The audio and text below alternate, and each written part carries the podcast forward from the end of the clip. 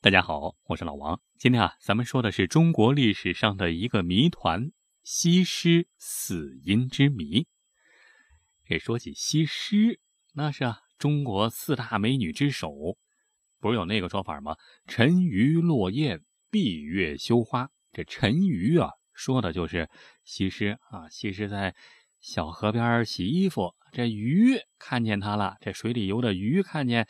这么漂亮的这女人啊，呱唧，这这鱼鱼都晕了，鱼都沉入水底。你想，能把鱼都给迷晕过去，那是一般人吗？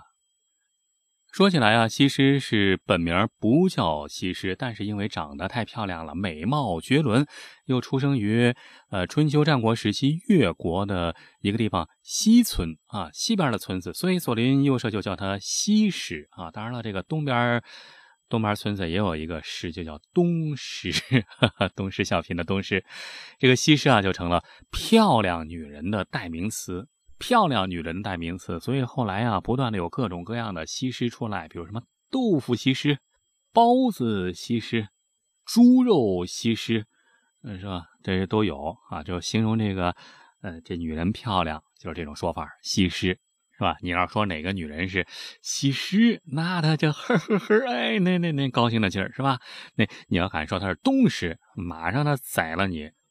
老王以前在节目里面一直说过一句老话呀，叫老话说得好，什么呢？美男招财，美女招灾。你别不信，真的，你要是一小伙子长得特漂亮，我跟你说，这小伙子将来命肯定特别好，干什么事儿都一帆风顺。但是。如果一女孩长得太漂亮了，还真不一定是什么好事儿，往往会招来灾祸。这事儿啊，你放到西施身上，还真是验证了这句话。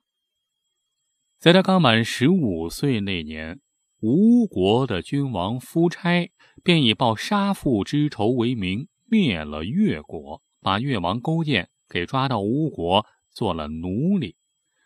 后来，经过越王勾践的竭力周旋，三年之后，夫差终于同意放勾践回国。回国之后啊，勾践做的第一件事就是在越国选出一批美女送给吴国，以此来麻痹夫差。那在这种情况下，西施就被选中了。据说还是被当时勾践手下第一谋臣范蠡给亲自选中的。在范蠡的提议下，勾践就把西施献给了吴王夫差。被献给夫差以后啊，西施并没有令勾践失望。他凭着倾国倾城的容颜和高超的琴棋歌舞，迅速成为吴王夫差最宠爱的妃子。在他的迷惑下，夫差一次又一次地放松了对越国的警惕，从而为越国的东山再起创造了良好的外部条件。十年之后啊，在他的内应之下，越国举兵灭了吴国，夫差最后被迫拔剑自尽。这敌人死了，西施也得以荣归故里。按照常理来说啊，他这么一位为国家做出过这么大的牺牲，是吧？做出如此巨大牺牲，做出如此巨大贡献的人，回国之后，那应该论功行赏，受到君王的尊重，是吧？但是他的结局却挺惨的，没有和他的付出成正比。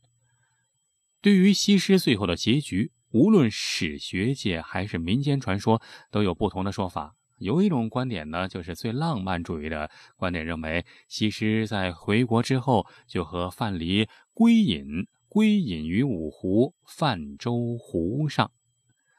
据说，早在勾践派范蠡在全国境内选美的时候，范蠡当时认识了西施，两个人呢就已经发展成了恋人关系。只不过国难当头啊，他们只好暂时放弃了自己的爱情。等到灭了吴国之后，范蠡知道这个勾践呢是只能共患难不能共富贵的君王，所以呢就早就有了退隐之心。西施回国之后啊，范蠡呢就趁机。和西施一起成功的出逃了啊，俩人跑了，归隐江湖，不知所踪啊。当然了，也有人说这个范蠡后来啊，就做生意，就做成了巨富啊，做成了亿万富翁啊特有钱啊，这俩人就过着神仙一样的逍遥日子。有钱嘛，什么都好，是吧？这种说法呢，具有一定的合理性。据史料记载啊，勾践确实是一个这种人啊，只能共患难，不能共富贵。这种人古今都有啊。这穷的时候啊，哥俩关系特别好，是吧？等到发了财了，那就两人一扭，谁知道你是谁呀？根本就不认识你。这还是好的，不认识还是好的。那碰见那不好的呢，哼，把你给整死。比如大名鼎鼎的明太祖朱元璋啊，那就是炮轰庆功楼嘛，把他的所有跟他打天下的大臣全都给杀了个精光。这就是只能共患难，不能共富贵。勾践就是这种人。那范蠡是勾践手下的第一谋臣呢。范蠡多聪明啊，和勾践共事了十几年，不可能看不到勾践的这种阴暗面。所以啊，在功成名就之后，范蠡就毅然决然的和自己的恋人啊，和美女西施俩人一块儿就归隐，那是情有可原的。所以民间传说范蠡泛舟于五湖的这种说法，就是印证了这一点。除此之外啊，还有一种观点说，西施是被勾践的夫人推入水中，活活淹死的。怎么会有这种说法呢？这是来自于冯梦龙的《东周列国志》，还有后来这个博洋先生写的《皇后之死》里面都记载了这么一段：说西施回国当晚，越王勾践就叫他侍寝，陪他睡觉。你看这勾践多不如东西，除了人品不好，还好色，是吧？勾践让西施侍寝，把西施这么一有功的功臣啊，当做一玩物。那在他看来，西施可以和吴王同床共寝，当然也可以和他共度良宵。但是没想到，勾践的这个举动极大的刺激了一个人，谁呀？正是勾践的夫人。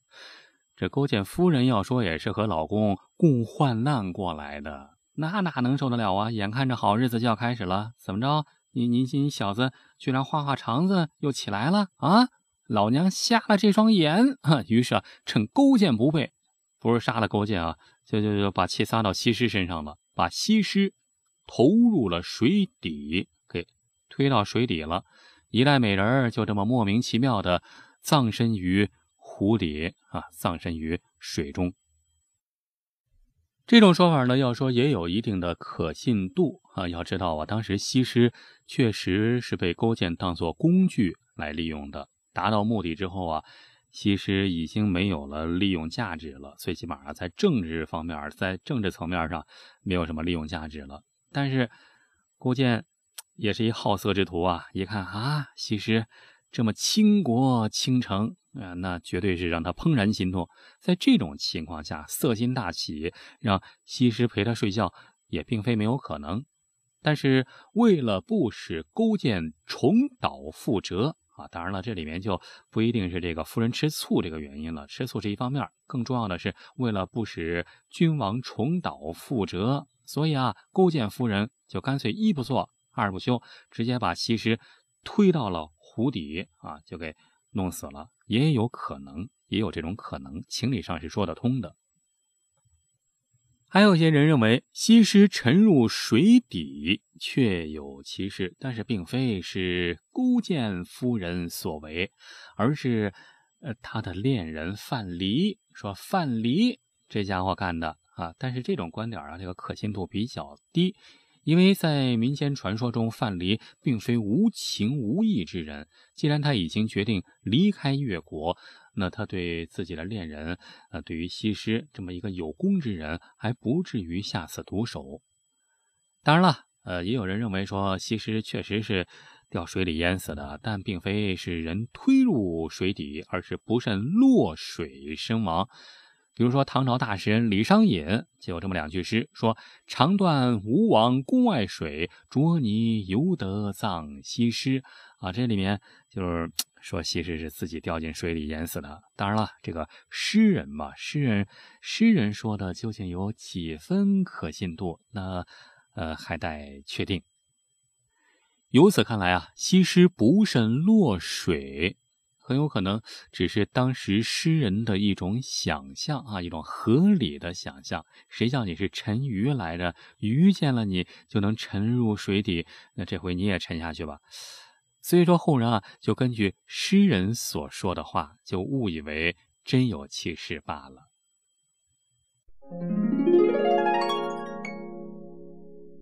好了，今天的故事就说到这儿了。除了这个节目之外啊，如果您还想听到别的好玩的、有趣的语音故事，也欢迎您在微信里搜索老王的微信号，叫“老王讲传奇”，每天都会在微信里给你讲述各种各样的野史秘闻、悬疑大案、各种传奇故事。尤其是向您隆重推荐的是，最近啊，老王正在播讲一部中国特大重案系列。每集三十分钟超长版，欢迎到老王讲传奇微信公号里来找我。好，今天咱们就说到这儿，感谢您的收听，下期咱们再接着聊，下期再会。